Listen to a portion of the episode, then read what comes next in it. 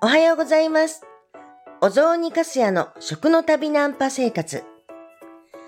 5月27日土曜日です。本日も、えっ、と、川越の実家から放送させていただいています。昨日はですね、本当に楽しかったんですよ。なんかね、まあちょっと面白すぎて、まあ興奮してたような感じですね。さて、まあ昨日は雨水活動をしていたんです。まあ雨水っていうのがめちゃくちゃ面白いよということで、それで、えっ、と、そんなことで雨水の活動を一緒にやってくださっている、いや、本当にそのメンバーも面白い。そんな方々と、まあいろいろお話をしていたってことですね。昨日は福井の方からですね、福井工業大学の笠井先生と、それと日清興産の日高さん、日高社長です。が、えっと、二人やってきまして、そして、本当初めてですね、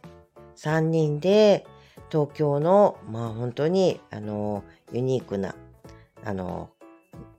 方たちのとこを訪ねて、そして、あの、やってたんですね。まあ、ちょっと本当に改めてなんですけれども、昨日は雨水って、なんかもう、考えてたよりもずっとずっと大きい可能性を秘めている、そんなものなんだなって思いました。いや、なんかむしろ、今までなぜこんなに雨水っていうのが、あの、着目されてなかった、注目されていなかったんだろうって、それが不思議に思うぐらい、本当に可能性の大きなもの、大きな可能性を秘めているものだと思ったんですよね。改めてなんですけど、雨水、雨って、なんか汚いっていう風に思っている方が多いんじゃないでしょうか。まあ、酸性雨なんて言われていたり、まあ、あの、汚染物質ですよね。環境汚染の物質が含まれているなんてことだったり、まあ、雨が降ると、えっ、と、なんていうかね、きた、うんと、雨に濡れちゃうと汚れたっていうような、そんな洗濯物が濡れた、あうんと、汚れたとか、そういう感じっていうのが、やっぱり皆さんあるんじゃないかと思うんですよ。で、実際のところ、あの、雨水っていうのは、まあ、はじめ、降り始めっていうのは、まあ、汚れていたりするんです。初期雨水っていうふうに呼ばれているもんなんですけれども、えっ、と、それこそ環境汚染物質だとか、あるいは花粉みたいなものだとか、この前だったら黄砂が降った時だったら黄砂がたっぷり、まあ、含まれている、そんな雨水なのが、それがやっぱり初期雨水ってやつなんですよ。降り始め。降り始めの30分とか1時間とかっていう間は綺麗ではない。だけど、じゃんじゃか、まあ降って、もう1時間も経つとですよ。もう雨水って、実に実に、あの、ピュアな、えっ、と、いわゆる天然の蒸留水っていうやつなんですよね。ほんと何にも含まれていない水なんですよ。だいたいあの、えっ、と、地下水とかだったりすると、地中のミネラルを含んで、それで、あの、まあ、ミネラルウォーターなんていう言葉もありますけど、ミネラルが入っているお水なんですよね。そういうふうな、えっ、と、なんていうんですかね、ミネラル分も含んでいないのが、まあ、雨水なんです。ってことはですよ、あの、まあ、合わせて考えてみるとですよ、ピュアウォーター、純粋な水、蒸留水。だからこそ、えっ、と、まあ、そういうお水のことをハングリーウォーターっていうらしいんですけれども、ハングリーウォーターっていうのは何かっていうと、いろんなものを、まあ、含みやすいんですね。純だ、純であれば純であるほど、えっ、と、なんか他のものがこう含みやすいっていうことで降り始めの雨っていうのはまあその時あのその時の環境汚染なんかがものすごく影響する含んでいる雨水になったりするわけです。でも、もうそれを一回含んでだ、うんと、流してしまったら、降り始めて1時間も経ってしまったら、もう本当に綺麗な純粋なお水にな,、うん、となってるわけです。で、えっ、と、純水、えっ、と、うんと、蒸留水っていうのはですね、あの、美味しいか美味しくないかっていうと、ミネラルウォーターと比べると私はやっぱ美味しくないと思うんです。まあ要は何にもないから味がないというか美味しくないと思います。ミネラルウォーターの方が味は美味しい。けれど純水っていうのは素晴らしくまあ柔らかい、まあ軟水っていうふうに言われているんですけれどもっていうのはですね例えばあのコーヒーを入れたりするとコーヒーのなんていうかね、香りだとか、あの、風味っていうか、それがすごくより際立ってくるんですよ。ミネラルも含まれていない純粋なお水だから、よりコーヒーの、うんと、香りが立ってくる。あるいは、まあ紅茶も同じですね。で、私なんかは、まあ、もっとお雑煮の人だったりするから、お出汁っていうところがやっぱり一番思うわけなんですけど、お出汁の例えば鮎だとか、それだとか、まあ、いりこだとか、かつおだとか、そういった旨味っていうのが、より、あの、本当に綺麗に、あの、えっ、ー、と、出てくれる、そういうお出汁になるんですよね。あの、純水を使うと。軟水を使うと。もうだからね、雨水のお出汁とっても美味しいんですよ。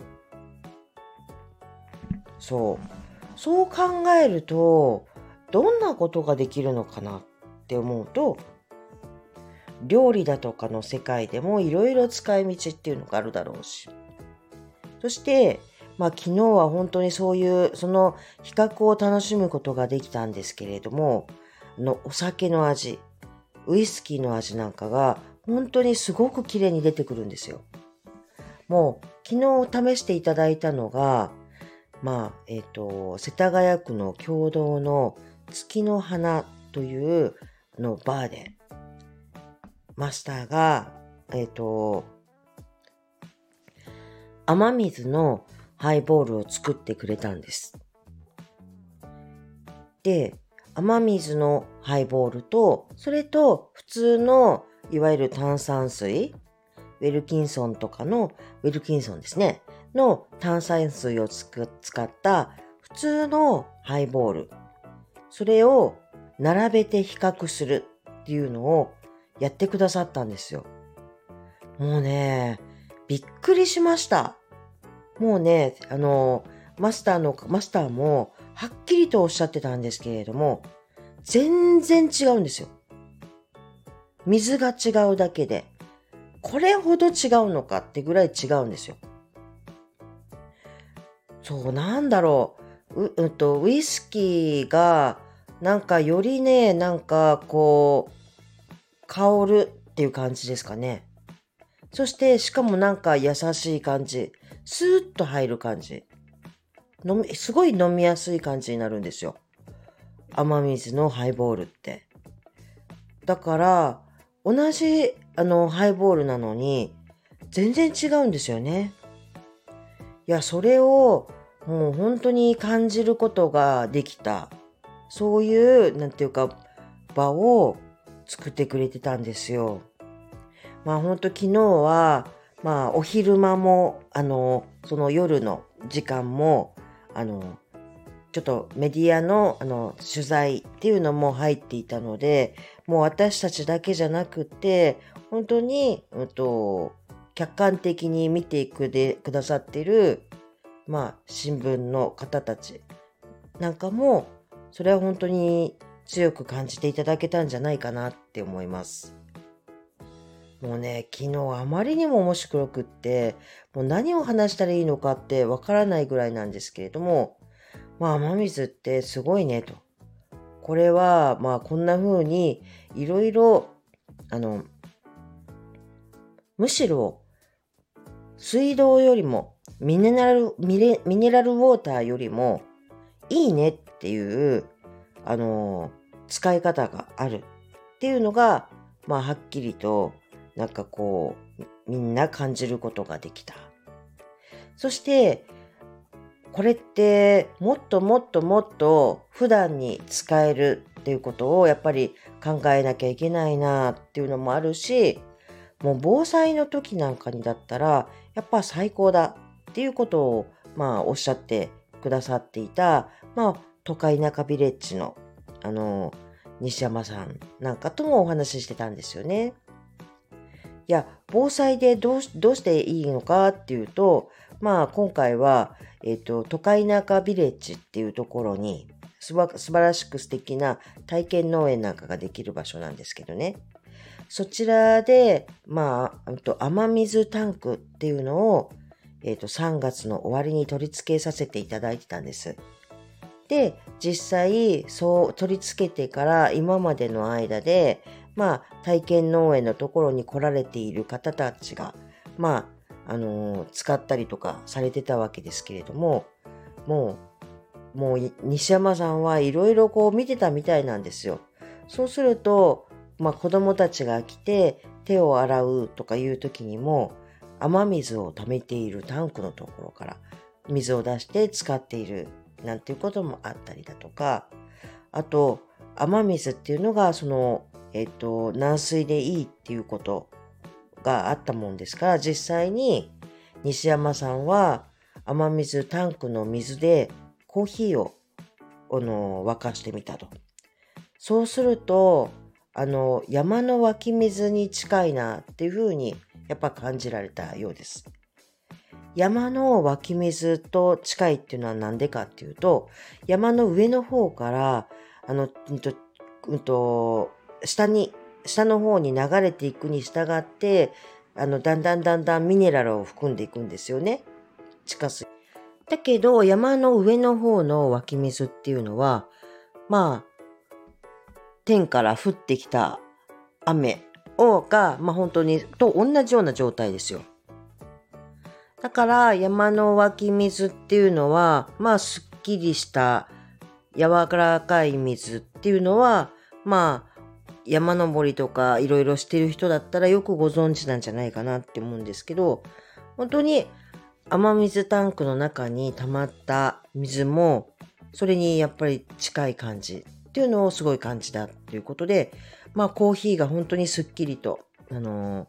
ー、飲めるっていう風に感じられたようです。で、もうあの、西山さんはやっぱりこの水をうまく使って、雨水タンクの水を私そのまま飲むっていうのは、まあ、どうですかねっていうのは思うんですよ。雨水タンクってどうやって集めるかっていうと、えっ、ー、と、要は屋根のところを、屋根に、まあ、うんと、降った雨が、を雨どいを通じて、それで溜めているっていうことだから、やっぱり、あの、ほら、屋根って、まあ、埃だってあったりだとか、あのね、鳥さんが糞をしてるとかそういうのだってあったりするでしょ？虫さんもいるかもしれない。まあ、あの、タンクに入る途中で、あの、簡単に、まあ、ろ過はしていますけれども。だけど、やっぱり、そういうものも、直接雨がバッと降ったものを溜めてるというよりか、まあ、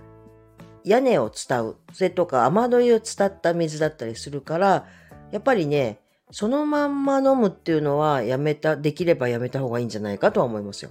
でも、煮沸してしまったら、全然まあ確かに問題はないですよね。だから、そうやってなんか、コーヒーを沸かすときだって、うんと、沸騰させて、沸騰させた水を使うのであれば、まあ問題ないわけです。うん。で、まあ、その辺のこともよく分かっている西山さんは、まあ、これから、まあ、ここでなんかイベントとかをするとき、子供たちと。そんな時にカレーを作るとかいう時に雨水を使ってみるだとか、そんなことをいろいろ一緒にやってみたいななんてことをおっしゃっていられたいたんです。本当まさに、いざっていう時、まあ防災ですね。なんか災害が起こった時に雨水タンクをどうやって活用するかっていうことを、それをまあその都会中ビレッジさんのところでやってみようなんてことを考えてくれてたんです。いや、本当にね、嬉しかったですね。まあ、そんなことをちゃんと言ってくださるなんてと。そして、もうその西山さんから防災関係の会社さんをあの紹介していただいて、そしてつないで、あの、えっ、ー、と、雨水タンクっていうものをあの、えっ、ー、と、防災用品としてどうかみたいなことを提案とかしていただいたり、そんなこともしてくださってるんですよね。いや、本当に3月の終わりぐらいに、えっ、ー、と、伺ってから、それから今までの中で、雨水に触れていただいた方々が、それぞれいろんなことを発想して、そして雨水の可能性っていうのを強く感じてくれていたんだなっていうことが分かった昨日でした。まあ、本当だから嬉しかったし、いや、これってね、どんな面白いことがこれから広がっていくんだろうっていうのをなんかもう感じてですね、ちょっと興奮してしまいました。はい。まあ、雨水めっちゃ面白いよっていうことなんです。今日も、えっと、福井工業大学の笠井先生とちょっと行動していくつもり予定なんですけれども、はい。ということで、本日の、えっ、ー、と、放送は終わりにしたいと思います。では、皆さんにとって本日が良い一日となりますように、私も一日また楽しんでいきたいと思います。では、さようなら。